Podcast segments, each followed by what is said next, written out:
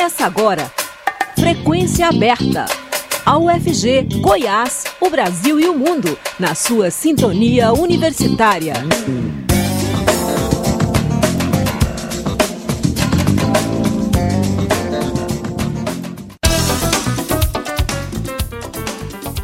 Olá, boa tarde. Agora são 5 horas em Goiânia e está começando Frequência Aberta. Eu sou o Delfino Neto, sigo com você até às 5 e meia da tarde, trazendo as principais notícias de hoje. Você pode nos ouvir também pela internet, no site da Rádio Universitária, ou por meio do aplicativo Minha UFG. O Frequência Aberta está disponível também em formato de podcast nas principais plataformas digitais. A Polícia Federal encontrou na residência do ex-ministro da Justiça, Anderson Torres, uma minuta de decreto para o então presidente Jair Bolsonaro instaurar estado de defesa na sede do TSE, Tribunal Superior Eleitoral, e mudar o resultado das eleições de 2022. O objetivo, segundo o texto, era reverter o resultado da eleição em que Luiz Inácio Lula da Silva, do PT, saiu vitorioso. O documento foi encontrado no armário do ex-ministro durante busca e apreensão realizada na última terça-feira, dia 10. A Polícia Federal vai investigar as circunstâncias da elaboração desta proposta. O material tem indicação de ter sido feito após a realização das eleições e teria objetivo de apurar abuso de poder, suspeição e medidas ilegais adotadas pela presidência do TSE antes, durante e depois do processo eleitoral. O escândalo foi notificado agora há pouco pelo jornal Folha de São Paulo, que ouviu fontes jurídicas que confirmaram que o documento é inconstitucional. A minuta de decreto elaborada pela equipe de Bolsonaro cita o restabelecimento imediato da lisura e uma correção do resultado da eleição de 2022. O TSE ainda não comentou o assunto. Essa é a primeira prova material de que o governo de Jair Bolsonaro tentou um golpe de Estado por meio da contestação do resultado das eleições. A AGU pediu um bloqueio de 6 milhões e 500 mil reais de 59 suspeitos de financiar os atos terroristas em Brasília. O pedido de bloqueio de bens de 52 pessoas e sete empresas foi feito pela Advocacia Geral da União à Justiça Federal do Distrito Federal. A quantidade deve ser utilizada para garantir a reparação dos danos às sedes do Congresso Nacional, do Palácio do Planalto e do STF, Supremo Tribunal Federal, em caso de condenação dos acusados. Segundo a AGU, as pessoas físicas e as empresas listadas são aquelas que fretaram os ônibus utilizados para levar manifestantes a Brasília, a Brasília para os atos golpistas do último domingo. Os veículos foram apreendidos por ordem do ministro do Supremo, Alexandre de Moraes. As empresas investigadas são as seguintes: Alves Transportes Limitada, Associação Direita Cornélio Procópio, Gran Brasil Viagens e Turismo Limitada, Primavera Tour Transporte Eireli, RV da Silva Serviços Florestais Limitada, Sindicato Rural de Castro e Squad Viagens e Turismo Limitada. Já as pessoas físicas investigadas pela Advocacia Geral da União como financiadoras dos atos de domingo são até agora 52, 52 pessoas até o momento.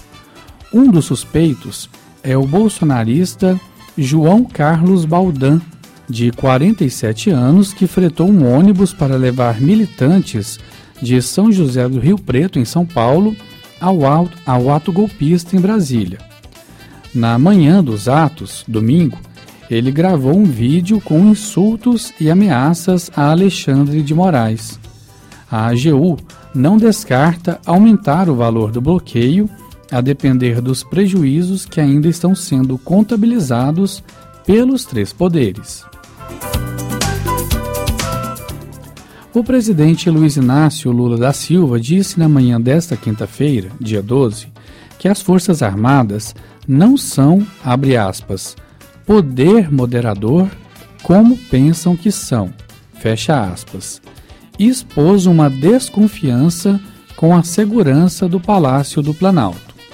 Lula disse que tem convicção de que policiais e militares deixaram os manifestantes golpistas invadirem a sede do Poder Executivo no último domingo.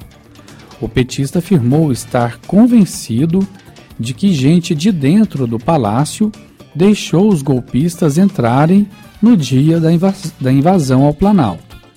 O presidente disse ainda que confia em José Múcio Monteiro, apesar dos desgastes que ele vem sofrendo, e confirmou que ele continuará à frente do Ministério da Defesa. O ministro da Defesa, José Múcio, está sob intensa fritura dos aliados após os atos golpistas de vandalismo no último domingo, que depredaram a sede dos três poderes em Brasília. Segundo aliados, Lula reclama que Múcio tenha subestimado ameaças à segurança, apostando na saída gradual dos bolsonaristas acampados diante do quartel do Exército, em vez de determinar a sua retirada.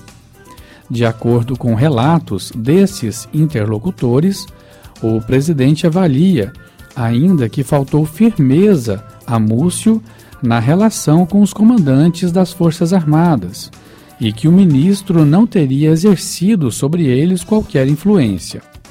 A cúpula do PT passou a torcer nos bastidores para que o ministro da Defesa pedisse para deixar o cargo espontaneamente, citando o desgaste pessoal ou apelo dos familiares. Seria uma saída honrosa para ele, que pouparia Lula de, da tarefa de demitir um aliado antigo com poucos dias de governo. Aliados, contudo, Múcio admitia a pressão, mas disse, nesta semana, que é o momento de pessoas responsáveis se juntarem para ajudar o governo. 5 horas 7 minutos, o ex-presidente da República, Jair Bolsonaro, do PL, gastou 27 milhões e 600 mil reais entre 2019 e 2022 no cartão corporativo. As planilhas se tornaram públicas hoje, atendendo a um pedido feito pela agência Fiquem Sabendo por meio da Lei de Acesso à Informação. Entre os destaques estão os gastos com hospedagem, a maior fatia do que foi comprado com o cartão corporativo. No total foram 13 milhões e 700 mil reais só com hotéis. Somente no Ferrareto Hotel, no Guarujá, cidade do litoral paulista, Bolsonaro pagou 1 milhão e 400 mil reais no cartão corporativo. A alimentação também teve outra parcela significativa dos gastos gerados no cartão. 10 milhões e 200 mil reais foram sendo que R$ 8.600 foram gastos em sorveterias, cerca de 408 mil reais em peixarias e 581 mil reais gastos em padarias ao longo do mandato. Há ainda um gasto de 109 mil reais e 266, 109 mil e 266 reais em um único dia no modesto restaurante Sabor da Casa Delivery, localizado no centro de Boa Vista, em Roraima. No local, um marmitex custa 17 reais. Esta foi a maior despesa com alimentação registrada em um cartão da presidência durante o mandato de Bolsonaro. O governo Bolsonaro argumentava que deixaria os valores em sigilo até o fim do mandato, seguindo um trecho da própria Lei de Acesso à Informação. Sendo assim, os gastos não vieram a público por meio das quebras de sigilo dos 100 anos impostos por Bolsonaro e contestados pelo presidente Lula em um pedido feito à CGU, Controladoria Geral da União, no dia da posse. O uso dos cartões corporativos pelo governo federal é regulamentado por um decreto de 2005, que diz que o cartão deve ser utilizado para, abre aspas, pagamento das despesas realizadas com compra de material e prestação de serviço nos estritos termos da legislação vigente, fecha aspas. Segundo o portal da Transparência, o uso do cartão não pede a obrigatoriedade de licitação, mas deve seguir os mesmos princípios que regem a administração pública, ou seja, legalidade, impessoalidade, moralidade, publicidade e eficiência, bem como o princípio da isonomia e da aquisição mais vantajosa. Dessa forma, não é ilegal utilizar o cartão corporativo para comprar itens de alimentação, incluindo sorvetes. Os gastos dos presidentes anteriores também estão públicos. Lula, Dilma Rousseff e Michel Temer também compraram sorvetes com o cartão corporativo. Mas há gastos considerados fora do normal no cartão corporativo de Bolsonaro. O ex-presidente gastou, durante 10 dias seguidos, 9 mil reais redondos em uma mesma lanchonete de São Paulo. O IBGE divulgou no começo da semana que a inflação oficial do Brasil, medida pelo IPCA, ficou acima da meta do Banco Central em 2022. O jornalista Rodrigo de Oliveira conversou sobre esse assunto com o superintendente do IBGE em Goiás, Edson Roberto Vieira. Vamos acompanhar esse bate-papo. O IBGE, Instituto Brasileiro de Geografia e Estatística, divulgou essa semana os índices oficiais de inflação de 2022. O IPCA, Índice Nacional de Preços ao Consumidor Amplo, teve alta de 0,62% em dezembro e fechou o ano de 2022 com variação de 5,79%, superando a meta do Banco Central, que era de 3,5%, com tolerância de 1,5 ponto percentual para mais ou para menos. Já o INPC subiu 0,69% em dezembro e encerrou o ano de 2022 com alta acumulada de 5,93%. Para analisar os impactos da inflação de 2022, nós estamos na linha com o professor de Economia da FACE, Faculdade de Administração, Ciências Contábeis e Ciências Econômicas da UFG, e superintendente do IBGE em Goiás, Edson Roberto Vieira. Olá, professor, tudo bem? Olá, Rodrigo. Olá, ouvintes da Rádio Universitária. É sempre um prazer estar com vocês aqui. Professor, 5,79% ficou bastante acima da meta do Banco Central. Isso significa que o governo Bolsonaro não conseguiu conter a alta dos preços no país, mesmo com as ações eleitoreiras sobre os combustíveis, por exemplo. Quais os setores da economia mais colaboraram para essa inflação acima da meta? Que itens aí que fugiram do controle no ano passado? Olha, o IBGE acompanha alguns grupos, né, para calcular a inflação, né, alimentação e bebidas, habitação, artigos de residência, vestuário, transportes, saúde, cuidados pessoais, dados pessoais, educação e comunicação.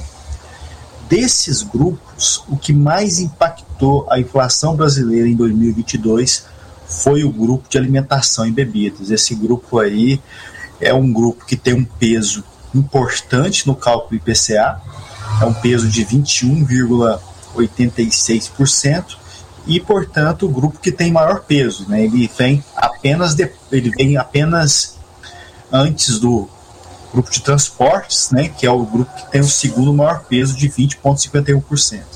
Então, além de ter o maior peso, também a segunda maior variação. A primeira variação foi do grupo de vestuário, que teve uma elevação de 18,02%.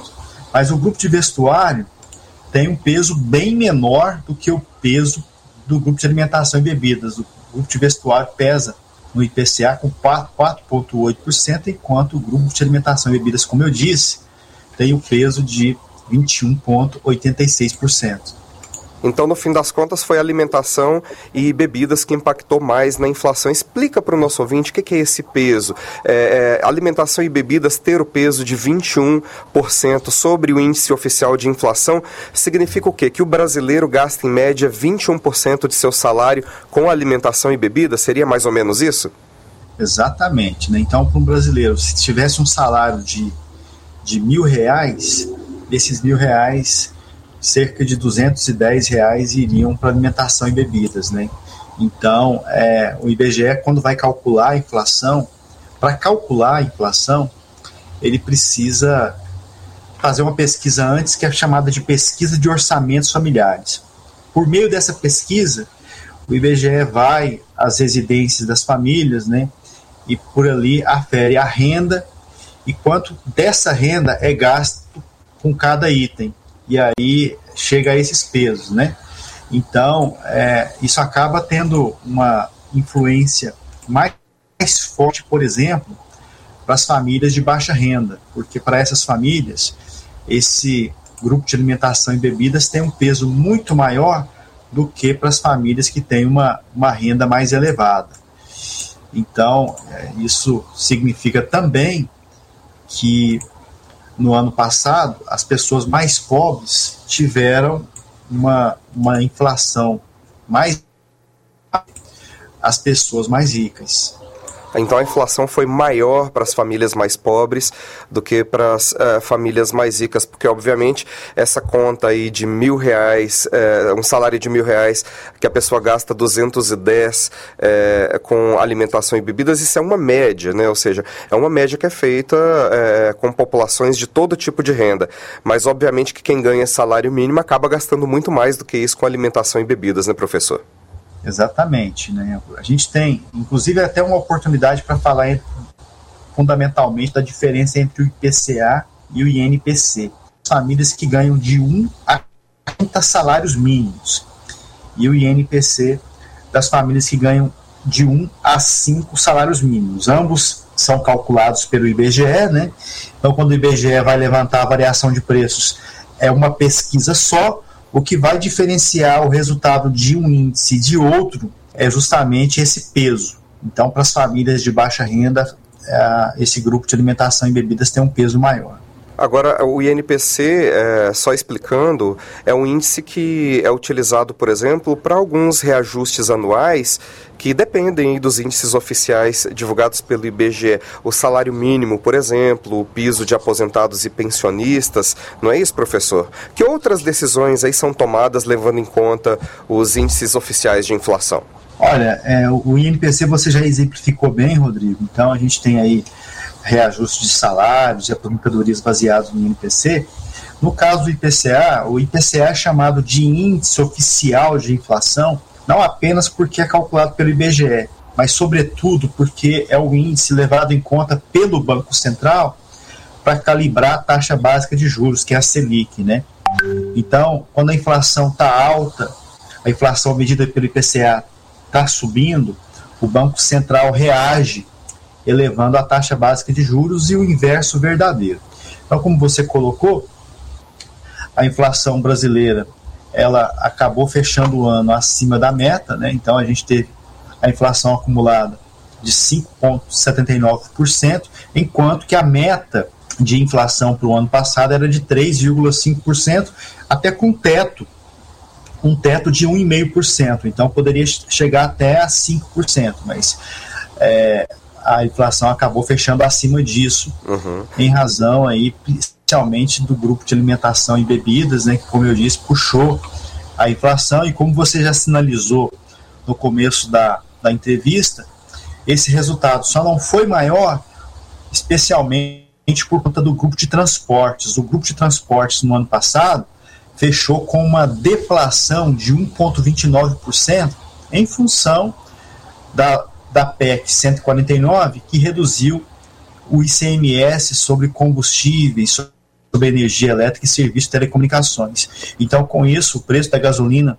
o preço da gasolina acabou fechando no acumulado com uma queda, né, uma queda, uma queda significativa, porque individualmente a gasolina ela é o produto que tem com maior peso no cálculo do IPCA, e no ano passado, coincidentemente, foi o produto de mais de 400 produtos que o IBGE acompanha, o produto que apresentou a maior queda de preços. Essa queda foi de 25,78% no acumulado do ano. Uhum.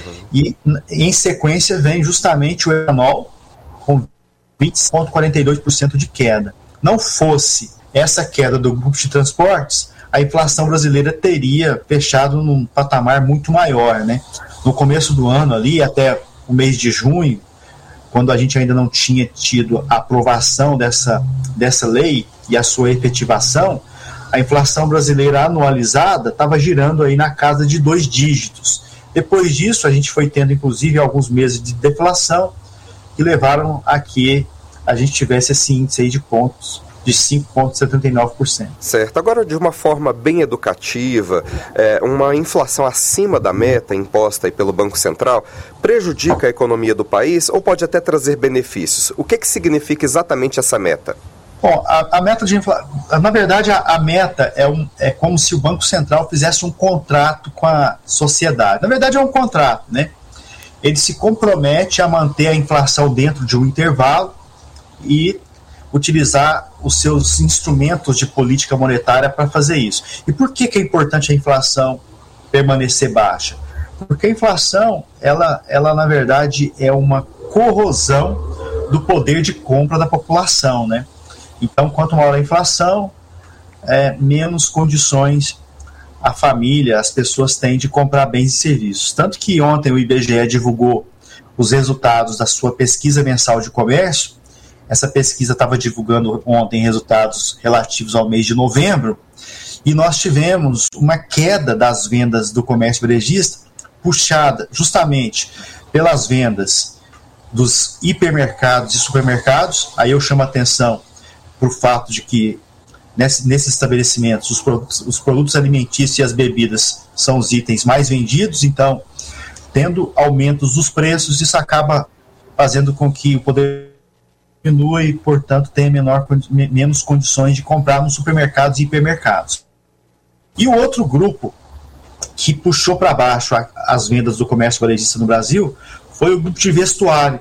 E esse grupo de vestuário também vem apresentando sistematicamente elevações de preços, especialmente após a retomada a retomada das, dos eventos sociais, né, a flexibilização das medidas social que, que aconteceu com a melhora do quadro pandêmico. Com isso, as pessoas retomaram a compra de, de artigos de vestuário, é, também elevações de custo, e esse grupo de vestuário foi o grupo que fechou com a variação acumulada do ano maior dentre os nove acompanhado pelo IBGE, 18%. Essa inflação maior acabou impactando também nas vendas do comércio varejista. Né? As vendas de, de vestuário, tecidos e calçados caíram no mês de novembro. Isso pode ter relação com essas elevações seguidas de preços que tivemos desses produtos. Tá certo, eu conversei com o professor de Economia da FACE, a Faculdade de Administração, Ciências Contábeis e Ciências Econômicas da UFG, Edson Roberto Vieira. O professor responde também pela superintendência do IBGE, o Instituto Brasileiro de Geografia e Estatística, aqui em Goiás. Professor, muito obrigado por falar aos ouvintes da Rádio Universitária da UFG. Obrigado a você, Rodrigo, e um grande abraço aí para você e para os seus ouvintes. Muito obrigado. Rodrigo de Oliveira, para a Rádio Universitária. O Frequência Aberta volta já. Tá doido? Vai queimar tudo isso aí no quintal da sua casa. Ué, o que que tem? O que que tem? Isso é crime e prejudica você, seus vizinhos e o meio ambiente. Ah, deixa de exagero. Rapaz, a fumaça da queima do lixo compromete a qualidade do ar e a saúde das pessoas. Essa situação já não está ruim o suficiente? Quer piorar ainda mais, é? Queimada urbana é crime. Tentar se livrar de objetos ou rejeitos por queima gera poluição, danos à saúde e ao meio ambiente. Apague essa ideia. Ministério Público de Goiás.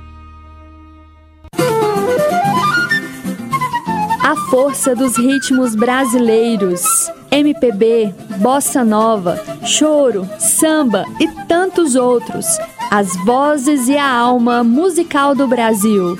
Universitária, compromisso com a cultura brasileira. Estamos apresentando Frequência Aberta.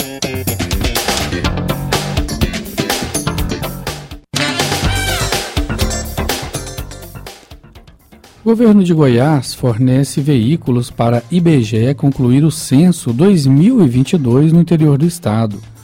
O governo de Goiás emprestou 10 carros da Secretaria da Economia, da Secretaria da Segurança Pública e da Agrodefesa, Agência Goiana de Defesa Agropecuária, para que o IBGE, Instituto Brasileiro de Geografia e Estatística, agilize o trabalho de recenseadores que coletam informações para o censo demográfico do 2022 no interior do estado. Os carros serão disponibilizados até o dia 22 de fevereiro. A ideia é que, com o reforço da frota, o censo possa ser concluído de forma mais rápida e eficaz no interior do estado. O superintendente do IBGE em Goiás, Edson Roberto Vieira, informou que o órgão já está em fase final de finalização do censo. Toda a cobertura do estado já foi feita, mas resta agora um trabalho de rescaldo, que faz uma última tentativa de retornar aos locais onde os recenseadores não foram atendidos pela população. Edson Roberto Vieira lembrou ainda que, ao finalizar o censo demográfico, o IBGE disponibiliza os dados para que o Estado possa realizar o planejamento de políticas públicas a partir de novas informações coletadas. A professora goiana Ieda Maria Leal assumiu ontem a Secretaria de Gestão do Sistema Nacional de Promoção da Igualdade Racial, pasta ligada ao Ministério da Igualdade Racial do governo Lula. Ativista integrante do Movimento Negro Unificado há 44 anos, a secretária diz que vai atuar no combate ao racismo de dentro para fora da máquina governamental. Ieda integrou a equipe de transição do governo Lula entre novembro e dezembro de 2022.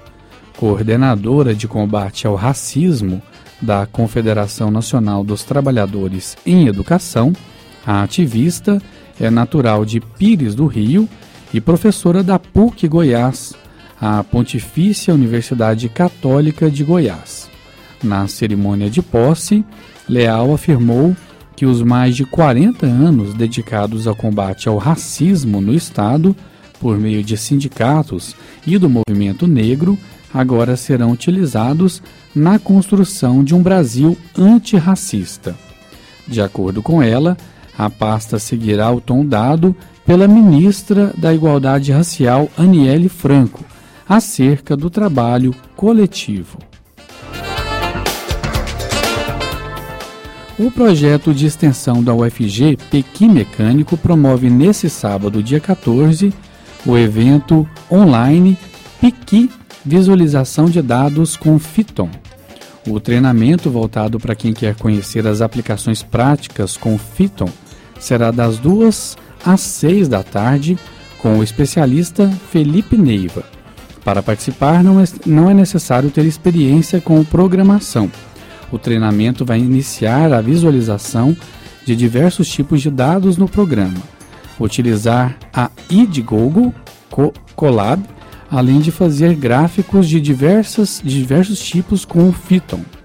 Os interessados devem preencher um formulário disponível na bio do Instagram do Pequi Mecânico. O curso acontecerá de forma remota e custará 20 reais.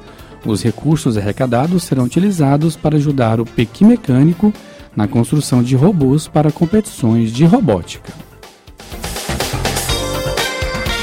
E com essa informação nós encerramos o Frequência Aberta. A produção é do Departamento de Jornalismo da Rádio Universitária. Na técnica, Murilo Cavalcante e George Barbosa. A todos uma boa tarde, obrigado pela audiência e até a próxima.